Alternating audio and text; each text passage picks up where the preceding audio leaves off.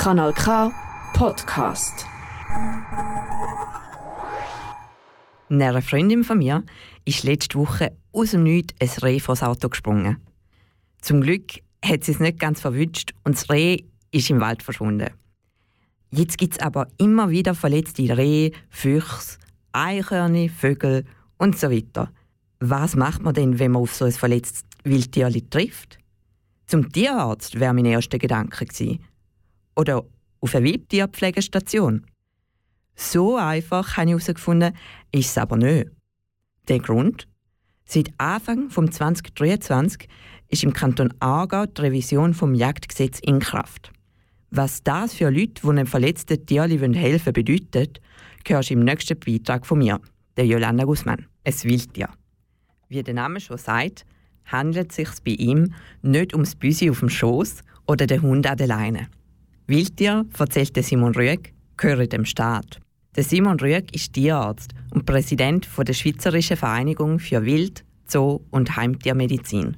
Der richtige Umgang mit Wildtieren ist darum im Gesetzbuch geregelt. Genau diese Gesetzeslage prangert die Schweizerische Vereinigung für Wild-, Zoo- und Heimtiermedizin an. Drei Gesetze regeln zusammen den Umgang mit den Wildtieren in der Schweiz. Das Jagd-, das Tierschutz- und das Naturschutzgesetz. Die Anwendung dieser Gesetze wird vom jeweiligen Kanton geregelt. Das ergebe ein gesetzliches Wirrwarr, sagt Simon Rüegg. Es ist nicht klar, welches von den Gesetzen über welches Priorität hätte. Wenn es Tier unter das Jagdgesetz oder das Naturschutzgesetz fällt, ist eine Bewilligung nötig, um Tiere zu behandeln, zu pflegen oder nur schon um sie zu transportieren. Das heißt, Privatpersonen wie auch Tierärztinnen ohne Bewilligung zur Behandlung von den verletzten Tieren machen sich strafbar. Die Bewilligung erteilt die zuständige Behörde. Im Kanton Aargau muss man am Jagdaufseher anrufen, wenn man ein verletztes Wildtier findet. Die Behörde außerhalb von Bürozeiten zu erreichen, sei aber nicht möglich. Wartet jetzt ein Tierarzt oder eine Tierärztin ab, bis die Behörde wieder erreichbar ist, macht er, sie sich aber trotzdem strafbar.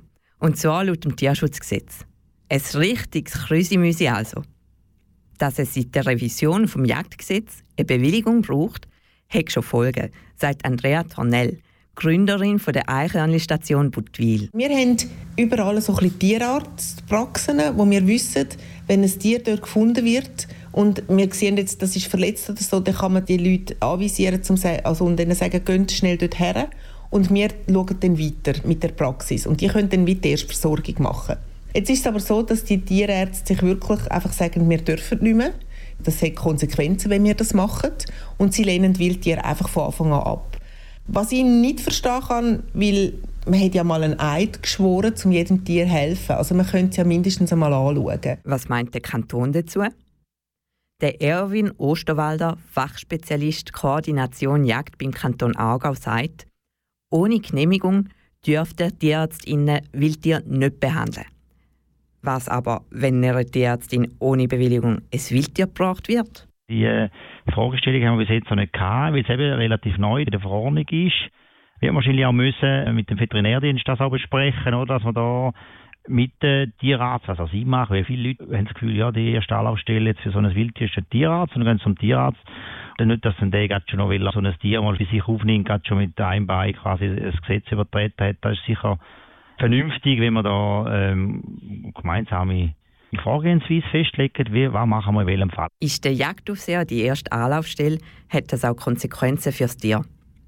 Der Erwin Osterwalder. Das Pflegen von Wildtieren ist äh, eine heikle Angelegenheit. Also grundsätzlich, das sind Wildtiere, die ist eigentlich Pflege eher, für die ist die Pflege mit sehr viel Stress verbunden. Da muss ich das sehr gut überlegen. Eigentlich in Frage kommen, dass Tiere gepflegt werden, ist nur bei Tierarten, wo es um Artenschutz geht. Also wo das einzelne Tier wichtig ist für das Überleben von einer Teilpopulation, von einer Tierart.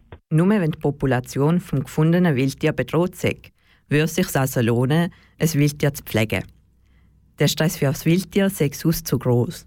Der Simon Rüegg, Präsident der Schweizerischen Vereinigung von Wild-, Zoo- und Heimtiermedizin, sagt, also ich würde jetzt nicht nach dem Schutzstatus beurteilen. Es, es gibt aus meiner Sicht eine moralische Verpflichtung, sich um kranke oder verletzte Tiere zu kümmern. In der Regel wäre es wahrscheinlich das Gescheiteste, zuerst einmal anzuleiten. Und zwar bei einer Fachperson. Die können am besten sagen, wie mit dem Tier umzugehen ist. Jetzt schreibt das Jagdgesetz vor, dass der zuständige Jagdaufseher die Ansprechperson ist. Der Simon Rüeg will darum, dass auf Wildtier geschulte TierärztInnen automatisch die Erlaubnis bekommen, leicht verletzte Wildtiere kurzfristig für Behandlung unterzubringen. Auch soll es ihnen im Notfall möglich sein, sie zu behandeln. Ähnlich sieht es Andrea Tornell. Sie kritisiert es, dass ein Jagdaufseher darüber entscheiden kann, ob ein Tierärztin zugezogen werden oder der Gnadenstoß besser wäre. Die haben gar keine medizinische Ausbildung, sagt sie. Klar ist, es herrscht ein Durcheinander. Wie sollte ich handeln, wenn ich ein verletztes Tier finde? Je nach Tier fällt es unter ein anderes Gesetz. Im Kanton Aargau muss bei Tieren, die unter das Jagdgesetz fallen, der zuständige Jagdaufseher ausfindig machen. Auch bei anderen Tieren helfe ich der Jagdaufseher weiter, heisst es. Den zuständigen Jagdaufseher zu finden, ist aber schwerer als erwartet. Auf der Seite vom Kanton findet man den Jagdaufseher ohne Wissen um seinen Reviernamen oder die Reviernummer. Gar nicht. Um das Durcheinander von Zuständigkeiten zu lösen, fordert darum die Schweizerische Vereinigung für Wild-, Zoo- und Heimtiermedizin, dass es eine Liste gibt mit den Verantwortlichen, die für die Öffentlichkeit zugänglich ist. Die Forderungen sind gestellt. Es liegt an der Politik, jetzt zu handeln und Gesetze anzupassen.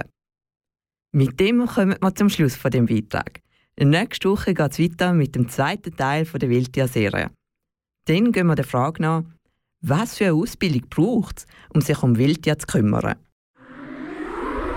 Das ist ein Kanal K Podcast Jederzeit zum Nachhören auf kanalk.ch oder auf deinem Podcast App.